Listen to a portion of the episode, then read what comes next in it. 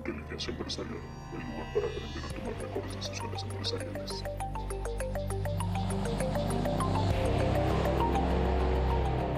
Cuando hablamos de marketing y ventas, tenemos que tener muy claro el concepto de valor del cliente. Esto es, ¿cuánto vale un cliente? Eh, un cliente ya lo hemos convertido, ya lo hemos convencido y nos ha comprado.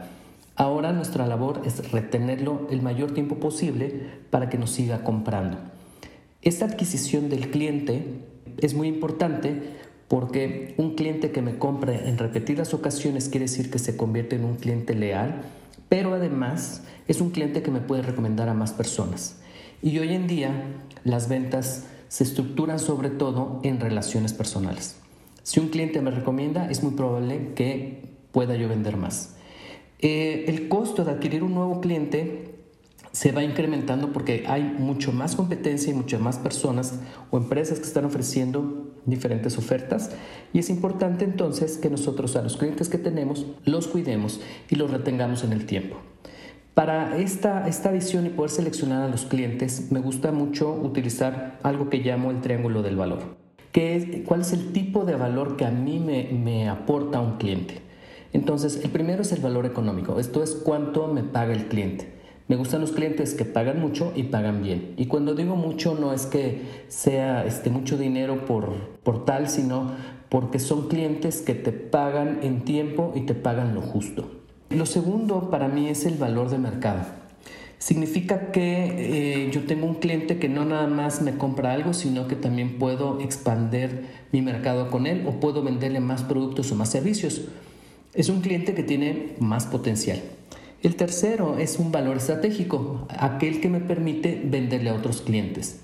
Yo entendiendo cómo se comportan estos tres, las tres dimensiones del valor de un cliente, puedo entender o desarrollar cada una de ellas. Por ejemplo, si tengo un cliente que solamente me da valor económico, podría yo ver qué otros productos le puedo vender para incrementar su valor de mercado.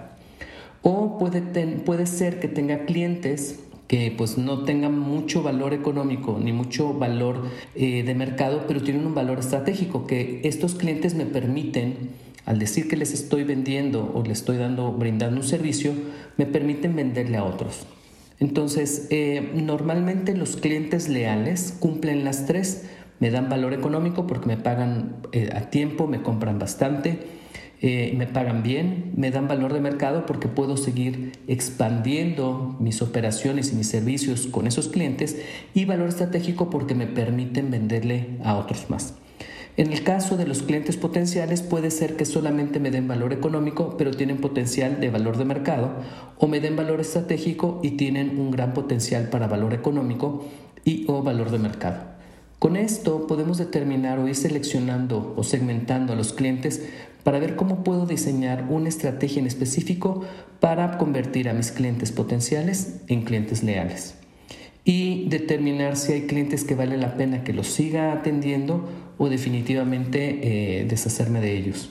Eh, muchas personas tenemos miedo de despedir a un cliente, pero a veces es importante saber que hay clientes que vale la pena despedir, simple y sencillamente porque no aportan suficiente valor ni económico, ni estratégico, ni de mercado.